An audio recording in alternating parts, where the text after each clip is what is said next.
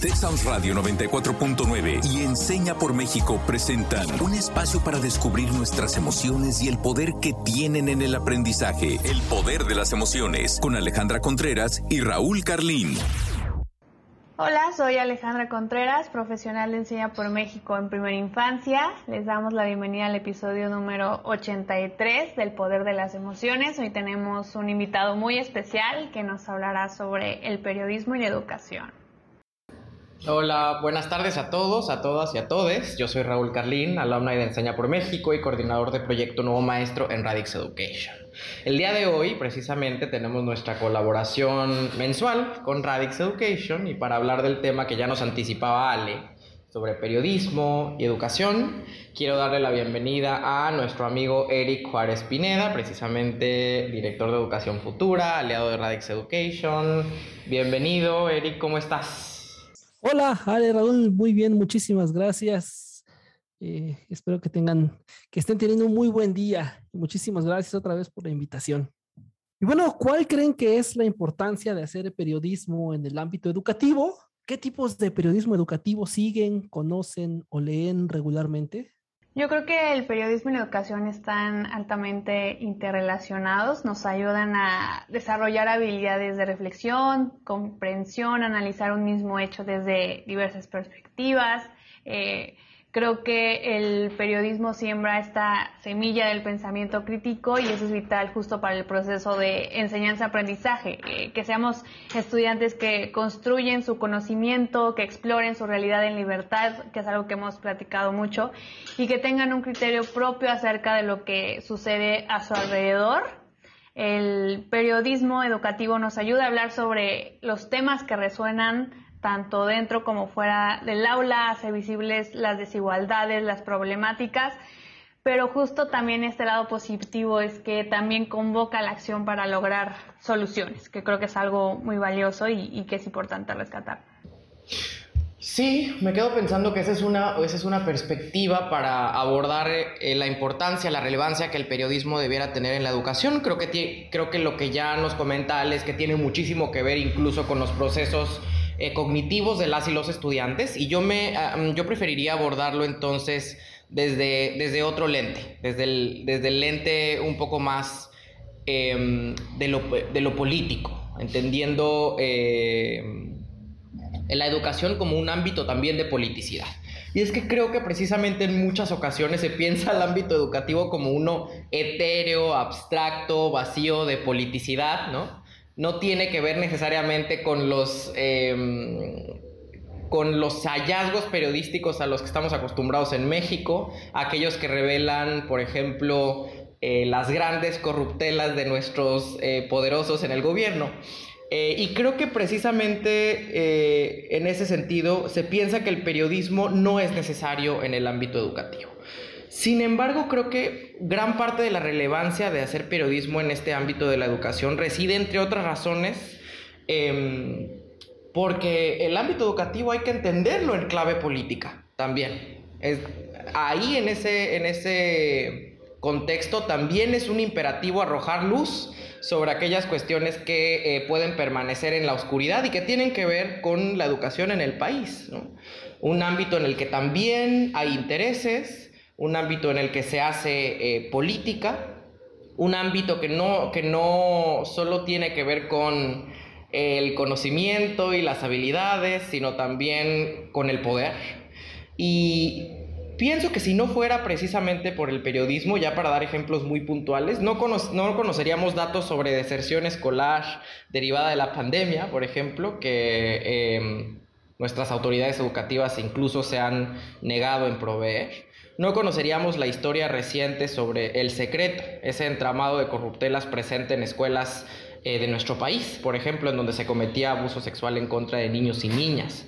Em, no sabríamos como agentes educativos, por un lado, como miembros de comunidades educativas, ya, sea, ya seas maestro o directivo o autoridad educativa, o estudiante, o padre o madre de familia, etc. Pero sobre todo no, no sabríamos como ciudadanos todo aquello a lo que deberíamos tener derecho a conocer en términos de em, nuestra educación y por qué deberíamos tener acceso a, ella y cada vez con mayor calidad. Entonces, creo que en ese sentido el, el periodismo en la educación es relevante. Preguntaba Eric también qué tipo de periodismo educativo seguimos, conocemos y leemos regularmente. No es porque esté esto aquí, pero eh, Educación Futura es mi, es mi fuente más recurrente de información sobre educación, Eric. Pero cuéntanos tú, ¿por qué es importante hacer periodismo en, en la educación? Muchísimas gracias, muchísimas gracias Raúl. Pues el periodismo cobra relevante importancia en muchos aspectos. Más allá de, de, de difundir, de dar a conocer los hechos, Pablo Latapí, el padre de la investigación educativa, nos decía que eh, uno desde el periodismo puede también incidir en la toma de decisiones y puede crear también puentes entre los tomadores de decisiones y la comunidad en general, en este caso, pues la comunidad educativa. Muchas veces hay decisiones o hay acciones que se realizan desde la cúpula o desde las cúpulas, ya sea del poder, ¿no? En este caso la Secretaría de Educación Pública, ya sea eh, federales o estatales, desde las cúpulas sindicales también, como el Sindicato Nacional de Trabajadores de la Educación y los diversos sindicatos locales. Y muchas veces esta información este tipo de decisiones trata de que se quede arriba, sin, sin una difusión, ¿no? Por, por los diversos contextos o por eh, lo que llegara a suceder por todo ello. Entonces, el periodismo educativo se debe de tomar como un puente y también como incidencia y también, por supuesto, como visibilización de las buenas y de las malas prácticas en este caso las prácticas educativas. Hay algunas comunidades ahora, por ejemplo, en la pandemia, que eh, pues estuvieron innovando y no precisamente en cuestiones tecnológicas, sino en cuestiones pedagógicas. Hay muchas muy buenas prácticas que están sucediendo y que además podrían servir hacia otras comunidades educativas y que gracias al periodismo y a estos esfuerzos de comunicación, pues se pueden hacer conocimientos colectivos y no nada más se quedan en la zona donde se estén realizando, donde se estén trabajando. Y hay otro punto importante también que tiene el periodismo, que es el vínculo con la investigación educativa o con, o con la parte eh, científica en esta generación de conocimientos. Decía también Pablo Latapí que para poder realizar periodismo, pues se debe de hacer bajo un lenguaje simple que hasta los políticos puedan entenderlo. Entonces, el periodismo también puede servir como eh, traductor de, de, estos lenguajes técnicos que a veces suceden en la, política, en la política o en la investigación educativa hacia lenguajes simples, hacia lenguajes eh, donde no solamente las personas especializadas en temas educativos puedan entenderlos, sino que más bien se abra hacia toda la sociedad nuestro lema en Educación Futura es eh, eh, que hacemos periodismo de interés público y justamente es el objetivo, que sea, que sea abierto, que sea plural y que también quepan todos los contextos, todas las historias, todas las formas de pensamiento. Como, como dirían los zapatistas, eh, buscamos un mundo donde quepan muchos mundos y en el mundo educativo, pues vaya que es muy diverso este tema. Gracias, Eric. Pues de acuerdo contigo, creo que también eh, esta primera eh, aproximación que haces al, periodismo tiende a um, rescatar la um, finalidad fundacional del periodismo, que es también de lo que hablaba George Orwell. O sea, periodismo es publicar lo que alguien eh, no quiere que publiques, todo lo demás son relaciones públicas. Sí, la educación es noble, pero no es apolítica hay enormes entramados y estructuras que la atraviesan y en ese sentido el periodismo es relevante. Pero así como ese mito, que yo creo que hay em, instituciones, individuos, colectivos que están eh, muy interesados en empujar esa narrativa, hay otros mitos que pueden estar pululando alrededor de eh, la educación como un sistema y de la importancia que tiene el periodismo para escrutarlo, para entender ese sistema. Y por eso quiero invitarles a la audiencia, a Ale y a Eric, a que nos acompañen a esta sección nuestra que se llama Desbloqueando mitos. Así es, Raúl, y bueno, yo voy a leer algunos enunciados. Eh, Raúl nos contará desde su experiencia si considera que es un mito o realidad, y Eric nos compartirá su opinión de si estamos en lo correcto o no. ¿El periodismo solo sirve para comunicar? No, creo que este es el primer eh, mito de nuestro programa. El periodismo es, por supuesto, sirve para comunicar, es eh, una de sus funciones. Sin embargo, ya con este, esta primera aproximación que hemos hecho en nuestras primeras intervenciones, hemos delineado otras funciones, otras finalidades del periodismo. No solo comunicar, también es informar, es arrojar luz a aquello eh, que pervive bajo las sombras de la oscuridad, implica escrutar al poder, implica darle herramientas a las y los ciudadanos para que tomen mejores decisiones, implica oponer resistencia también eh, contrapesar, digamos, al poder. Implica aprender a analizar. Educación Futura es un gran ejemplo de, eh, de cómo, cómo, el periodismo permite analizar y entender la realidad de una mejor manera. Así que no, creo que el periodismo no solo sirve para comunicar, pero quiero saber qué es lo que Eric nos tiene que decir sobre este mito. Pues efectivamente, el periodismo no nada más sirve para comunicar, muchas veces tiene esta falsa idea que los periodistas solo son, solo son comunicadores o que el ejercicio periodístico solamente sirve para comunicar. Sin embargo, pues ya bien, bien lo platicábamos, eh, pues sirve también para, eh, eh, como, un, como una herramienta para, para exigir la rendición de cuentas y exigir transparencia hacia, hacia las cúpulas del poder, hacia todas aquellas personas que toman decisiones. Y como también lo dijimos a un principio, sirve también para incidir en la toma de decisiones. A partir del periodismo se pueden realizar eh, pues muchos cambios. Y mejor les voy a contar una historia rapidísima. Cuando se estaban em, eligiendo a los miembros de Mejor Edu, de la Comisión Nacional para la Mejora Continua de la Educación, pues descubrimos y publicamos desde Educación Futura que uno de los candidatos había estado o presentó un trabajo con plagio. Entonces, a partir de esto, pues eh, eh, eh, se, replicaron las voces exigiendo mayor transparencia y una exigencia de la calidad de las personas que estaban presentándose eh, para, uno de los lugares en Mejoredo. Y pues bueno, el Senado a partir de esto tuvo que echar para atrás esta primera elección y convocar a, nuevos actores para que postularan a este, a, este, a este cargo, a estos cargos. Entonces, ese fue un ejemplo de, de cómo el, el periodismo sirve para incidir y mejorar, tratar de mejorar las cosas y exigir una mayor transparencia y rendición de cuentas. Muy interesante lo que nos comenta Seri, creo que eh, nos da una perspectiva amplia de la diversidad de momentos en el que el periodismo puede intervenir. Ahora me gustaría que me ayudaran a responder la siguiente duda. ¿El periodismo escrito está muriendo? ¿Lo nuevo es la noticia en video? No, creo que este, estamos frente al segundo mito del programa. El periodismo escrito no creo que esté muriendo, creo que está cambiando Em, no diría que, lo nuevo es la noticia en video. No desestimaría, por supuesto, el nuevo rol. Ya cada vez menos nuevo, ¿verdad? Pero el importante rol que las redes sociales, por ejemplo, juegan en nuestra democracia, ¿no? Em, pensemos en la última elección en Estados Unidos de Donald Trump, por ejemplo, y el rol que jugó Facebook y todo el escándalo de Cambridge Analytica. No hay que desestimar eh, los nuevos canales que hay para comunicar. Eso es importante. Sin embargo, creo que el periodismo escrito sigue siendo vigente, sigue, sigue teniendo un rol, sigue jugando un rol en la, en la sociedad. Y el periodismo, como lo hemos conocido eh, por décadas, sigue vigente. Eh, creo que compitiendo cada vez mucho más con eh, nuevos medios, con nuevos actores.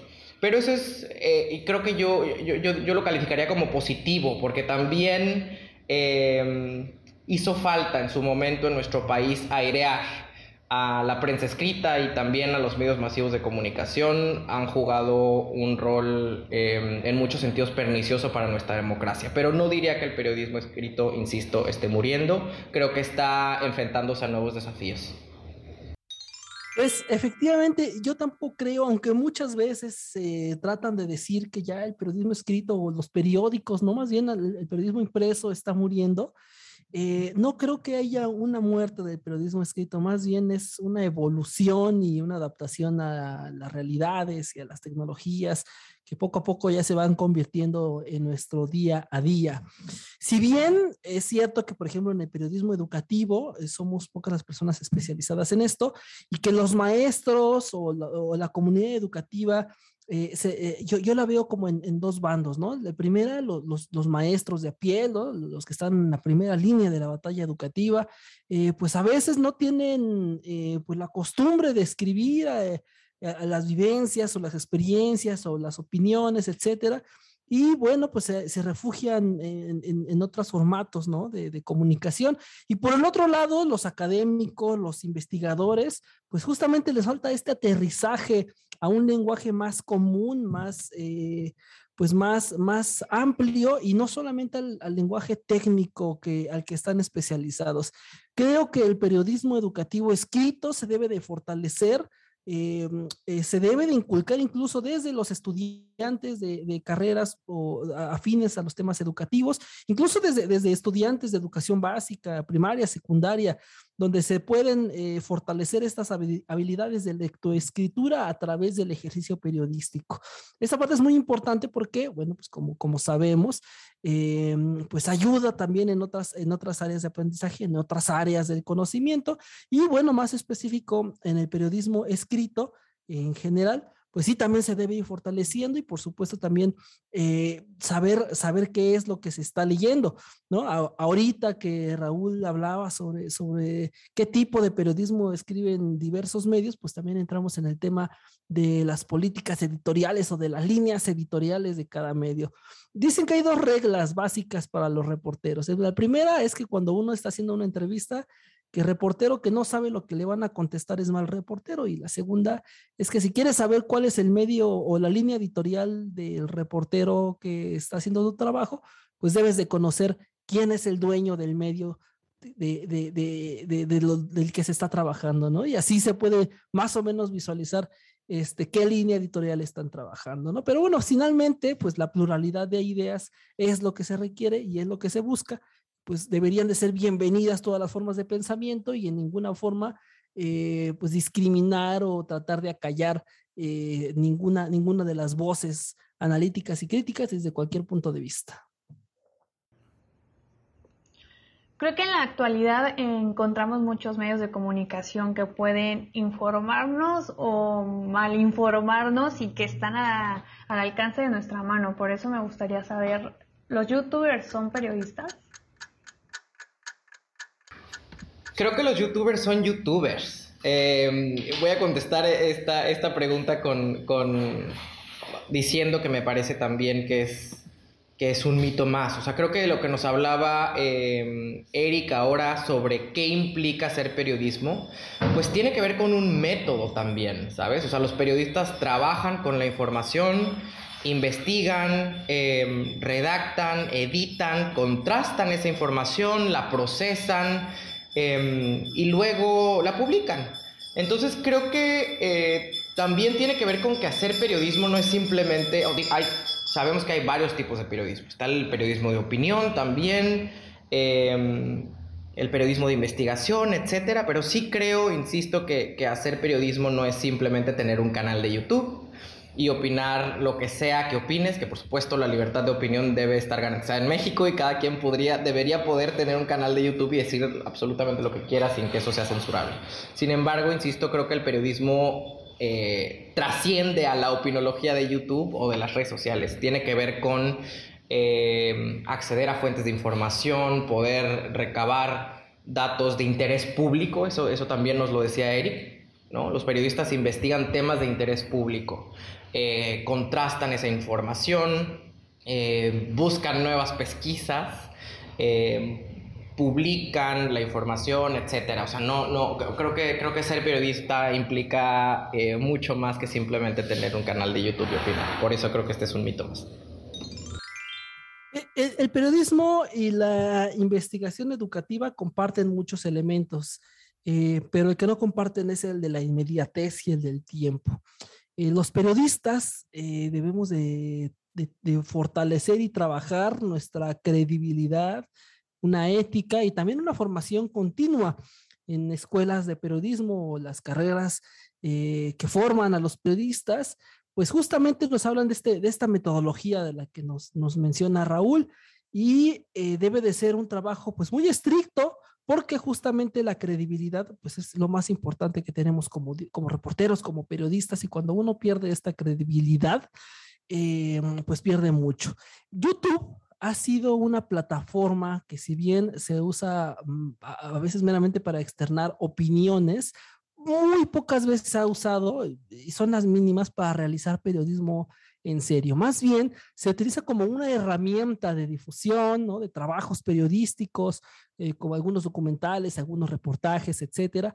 Pero los, ha, habido un, surgimiento de youtubers eh, educativos que eh, en algún momento se hacen llamar también prensa, ¿no? O, youtubers incluso de, de, otros, de otros temas que también se hacen llamar prensa. Sin embargo, pues bueno, vemos que carecen de esta formación, de esta metodología periodista, de este rigor periodístico eh, y muchas veces también de credibilidad. Y eso eso es parte de esta infodemia, de esta eh, sobre información que muchas veces circula en las redes sociales.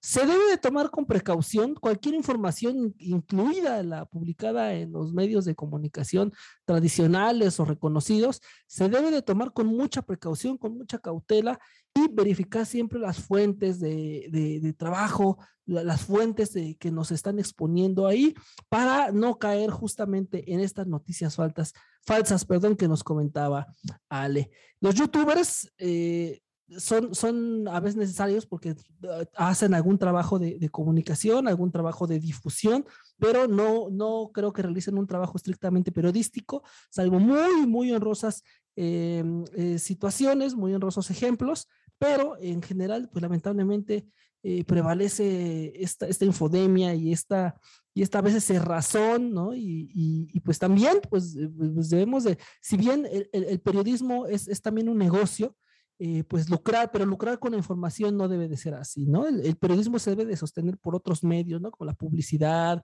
eh, etcétera, que es donde básicamente se sostienen los medios de comunicación, pero no el, lucro con la información y sobre todo con la información educativa, que eso creo que sí le hace daño al periodismo educativo y al periodismo en general. Pues de acuerdo, Eric. Y me quedo pensando muchas cosas. Quisiera que pasáramos a nuestra sección Tú que desbloqueaste hoy. Y quiero contarles precisamente qué desbloqueo yo el día de hoy. Creo que me voy em, con esta idea imperante en mi cabeza. O sea, esta idea de que sí, la educación es un campo noble. Esa es una de las razones por las cuales yo me dedico a ella. Pero creo que más que nunca hay que entender que si bien es un campo noble, nunca es un campo apolítico. O sea, está atravesado, como lo dije al, al inicio de este programa, por relaciones de poder que hay que entender, que hay que conocer, em, que hay que procesar si es que las queremos desmantelar. Y en ese sentido, creo que el periodismo es un gran instrumento precisamente para acercarnos al mundo de la educación como un sistema eh, de poder. Em, creo que en México muy particularmente necesitamos más y mejor periodismo educativo. Deberíamos eh, las y los ciudadanos conocer muchos más sitios de periodismo en donde pudiéramos eh, conocer el sistema educativo en México. Y en ese sentido yo personalmente celebro, celebro que Educación Futura exista, celebro em, su método pero sobre todo celebro su ética. Y creo que Eric precisamente es un gran ejemplo de esa ética, em, congruente en lo que se piensa, se dice y se hace. Enhorabuena por Educación Futura y ojalá cada vez haya más y no menos em, sitios de periodismo educativo. ¿Qué desbloqueas tú, Ale, hoy? Yo me quedo como con muchas, muchas frases que se mencionaron. El periodismo, eh, pues justo nos ayuda a crear puentes, como bien decía Eric, eh, también nos ayuda a visibilizar las prácticas educativas para generar conocimiento colectivo, pero también es punta de lanza para la toma de decisiones de manera más consciente y nos ayuda a señalar pues aquellos asuntos que urgen solucionarse. Por último, pues me quedo como con una tarea de averiguar cuál es la mejor manera de acercar desde la infancia a nuestros niños y niñas a temas de periodismo educativo para que formen pues parte de nuestro desarrollo y ya no lo veamos como algo ajeno a nosotros. Con eso eh, me quedo el día de hoy, pero también me gustaría saber, Eric, con qué te quedas de la plática. Vaya, eh, me he pensado muchísimas cosas y creo que una de las más importantes es que debemos de hacer colaboración, por lo menos entre todos los que nos dedicamos al periodismo educativo. Colaboración, por supuesto, en primer lugar con los maestros, las maestras, ¿no? Que decía hace un momento, pues están en la primera línea de la batalla educativa también, por supuesto, padres de familia y estudiantes, eh, que son elementos fundamentales en nuestro sistema educativo. Y por supuesto también investigadores, académicos, tomadores de decisiones, políticos, legisladores, quienes, quienes también nos van nutriendo esta visión. Y estas colaboraciones, esta Em, pues alianzas también deben de ser con otros medios especializados en temas educativos, ¿no? Celebro también, por supuesto, eh, eh, eh, que aparte de educación futura, pues existan otros medios como Profelandia, Insurrección Pedagógica, este, Insurgencia Magisterial, otras voces en educación, etcétera, etcétera. Otros medios pues que también van contribuyendo en, la discusión y en el debate educativo y que van aportando ideas de mejora educativa y que muchos de ellos, no, si bien no son periodistas de formación, son profesores que también conocen la causa y que han tenido pues ya un acercamiento al periodismo y que poco a poco también van conociendo este rigor profesional que, que exige el periodismo. Pues gracias, gracias Eric ah, y Ale por estos eh, hallazgos provenientes de nuestra conversación del día de hoy y espero que también haya sido aprendizaje, haya significado mucho aprendizaje para nuestra audiencia, a la que me gustaría dejarles esta pregunta para que siguieran reflexionando sobre este tema mucho más allá de este programa.